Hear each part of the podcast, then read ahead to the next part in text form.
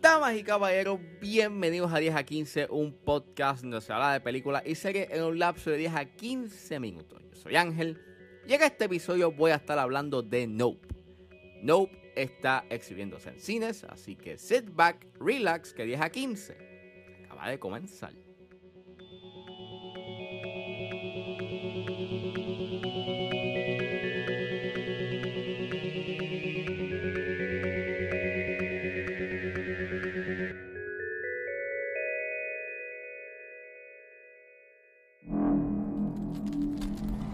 What if I told you that today you'll leave here different? Pops. Pops! I'm talking to you. Bro, what you see? Something above the clouds. That's big. How big? Big. Nope. Es una película escrita y dirigida por Jordan Peele. Él es el director de Get Out, de Us. Y esta es su tercera película. Y el elenco lo compone Daniel Kaluuya, Kiki Palmer, Brandon Perea, Michael Wincott, Steven Yeun, Ren Schmidt, Keith David y Barbie Ferreira. Y trata sobre los residentes de un rancho en California que son testigos de un descubrimiento espeluznante. No voy a decir mucho de qué es ese descubrimiento espeluznante, por si acaso han visto los trailers, lo voy a dejar ambiguo. Jordan Peele eh, está teniendo, pues, desde que hizo Get Out, sido bastante aclamado en el género del horror, este, ha traído unas, cosas bien interesantes a la mesa. Yo no he visto Get Out, sí lo sé, tengo que verla.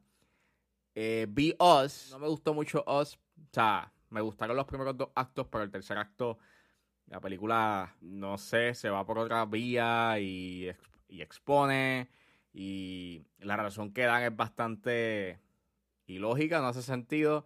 Tendría que verla de nuevo porque no la veo desde que salió, so tendría que verla y maybe pues cambio de parecer, pero recuerdo de que cuando la vi en su momento no me gustó y estaba cautiously optimistic con Nope porque había tenido como que ese mal la boca con Us y yo dije, pues, mm, o sea, I'm not sure porque si el tercer acto resulta ser igual con una explicación o maybe como que desinfla todo lo que estaba Dino prometiendo en sus segundos, eh, en sus primeros dos actos, pues no sé, va a ser una experiencia un tanto decepcionante. Sin embargo, me gustó. La pasé muy bien. Diría que la pasé mucho más, mucho mejor que la pasé con Oz. Es una película con una trama bastante sencilla, pero dentro de su simpleza te está hablando de temas como el entretenimiento y lo que consideramos entretenimiento y el morbo que le tenemos a ese entretenimiento.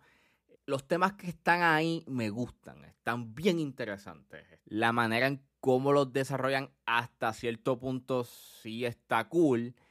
No obstante, a pesar de que es una trama sencilla y eso es una fortaleza para la película, eh, llega un punto en que es tan sencilla su, su trama que se convierte en una cierta debilidad porque hasta un cierto punto el tema del entretenimiento y lo que consideramos entretenimiento y el morbo ante ello termina siendo pues un tanto superficial. Sí, estás viendo como que un cierto tipo de, de repercusión. Sí, estás viendo digamos, los efectos de el morbo y de lo que consideramos entretenimiento. Pero aún así se pudo haber explorado mucho mejor esos temas. Mayormente con el personaje de Steven Yeun. Que me da pena porque le, porque hay tanto énfasis en su personaje, pero entonces la película hace una decisión con ese personaje que, aunque ok, cool, cuando lo ves desde una perspectiva macro y todo lo que estaban como que setting up, todo lo que estaban seteando con ese personaje y de cómo al final pasa lo que pasa, termina siendo un tanto decepcionante. También diría que el personaje de, Daniel Kaluuya necesitaba como que un poquito de desarrollo. Te estaban dando estos flashbacks y tú piensas de que va a haber algo más allá, pero no. Hay no hay algo más allá. Tampoco ayuda mucho de que él es un personaje bastante callado y aunque sí está cool de que es un personaje bastante cerrado, sin que manifieste mucho sus emociones y la actuación de Kaluuya es excelente, sí diría que sí necesitaba como que un poquito más de desarrollo, un, poquito, poquito, poquito más. O por lo menos dame un contexto de los flashbacks, sino por lo menos dame algo a través de los flashbacks, dame algo que aporte a los temas eh, a través de los flashbacks, pero es que ni eso. Pero el elenco es buenísimo, like, tenés a Kiki Palmer, Daniel Kaluuya, Steven Young, y actúan excelente. Este, hay una tremenda química entre Kiki Palmer y Daniel Kaluuya. En realidad, quien aquí se destaca es Kiki Palmer. Es una actuación bien energética, cinética, con mucha personalidad. La gran energía que emana la película es gracias a ella. Ese comedic timing que tiene la película es bastante eh, certero. Eh, se convierte como en este alivio luego de las secuencias de tensión que tiene esta película, que son excelentes. Hay una secuencia en específico que sucede que es que yo brinqué de la silla, de lo tensa que es. Todo esto es gracias a la excelente fotografía de Hoyte Van Hoytema. Me encanta mucho cómo captura eh, esas escenas nocturnas que se ven como que claras, pero a la misma vez son estos white shots en donde puedes ver todo. Y eso pues está cool, pero deja de ser cool cuando pues sientes ese sentido de, claustrofobia y empiezas a ver cosas que no están ahí. Y la cámara empieza a dar este sentido de, subjetividad de que hay algo por ahí.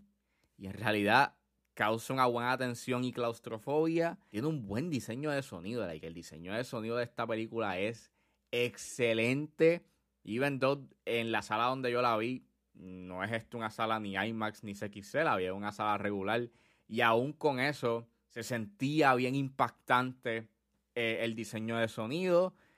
Also, o sea, me encanta mucho el diseño de esa cosa. ¿Cómo ponerlo? Este, sin decir nada. Eh, me encanta que es un diseño retro, me gusta mucho eso, pero de la manera en cómo está compuesto ese elemento espeluznante es lo que a mí me sorprendió. Es lo único que yo puedo decir. Pero esa mezcla entre novedoso slash haciendo como que hay un cierto homenaje a los retros está cool. Me encanta mucho de que en cierta forma este es un cierto tipo de tributo you know, al cine de Steven Spielberg Sí, es como que el segundo acto como que flaquea un poco, este, por lo menos al final del segundo acto empieza como que a flaquear y no tiene como que un verdadero norte. O sea, sabes que hay un objetivo claro, hay un, o sea, hay un objetivo claro que te lo dejan bastante claro desde el primer acto. However, para llegar a esa resolución, hay un punto en que la película como que está ahí wondering, sin saber qué va a hacer. Y en cierta forma como que mm, le pudiste haber recortado como que unos minutitos. No tenía que haber durado dos horas y once. Sin embargo, para mí el tercer acto es bastante efectivo. Da un golpe en la mesa con los temas que establece. Y es bastante engaging y vuelvo. Lo que hace que la película sea excelente son sus secuencias de tensión, es el cast, es la fotografía, es todo el aspecto técnico. Y aunque narrativamente, vuelvo, tiene temas bastante interesantes, me hubiese gustado que los desarrollaran un poco más. Eh, hay cosas que se quedan básicamente en la superficie o que son básicamente cosas que prometen, pero en realidad no llega a haber un verdadero desarrollo o no le dan la verdadera profundidad que pudo haber tenido. Y con todo y eso, no te puedo negar que, pues, vuelvo. La pasé bastante bien. Siento que es un filme bastante refrescante. Y aprecio los temas que están puestos en la mesa. Vayan a verla. Es una película que está bien hecha. Nuevamente, es refrescante. No es una secuela, no es un remake, no es una película basada en una propiedad intelectual reconocida. Es una película original, con una premisa bastante cool, interesante, misteriosa, bastante tensa y al final la vas a pasar bastante chévere. Así que ya, vayan a verla. You'll be getting a call from my supervisor asking how my service was. Five stars, Angel, five stars.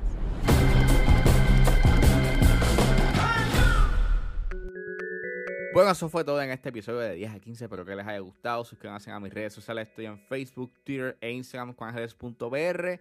Recuerden buscarme en su proveedor de bosca favorito como 10 a 15 con Ángel Serrano. Gracias por escucharme y nos vemos en la próxima.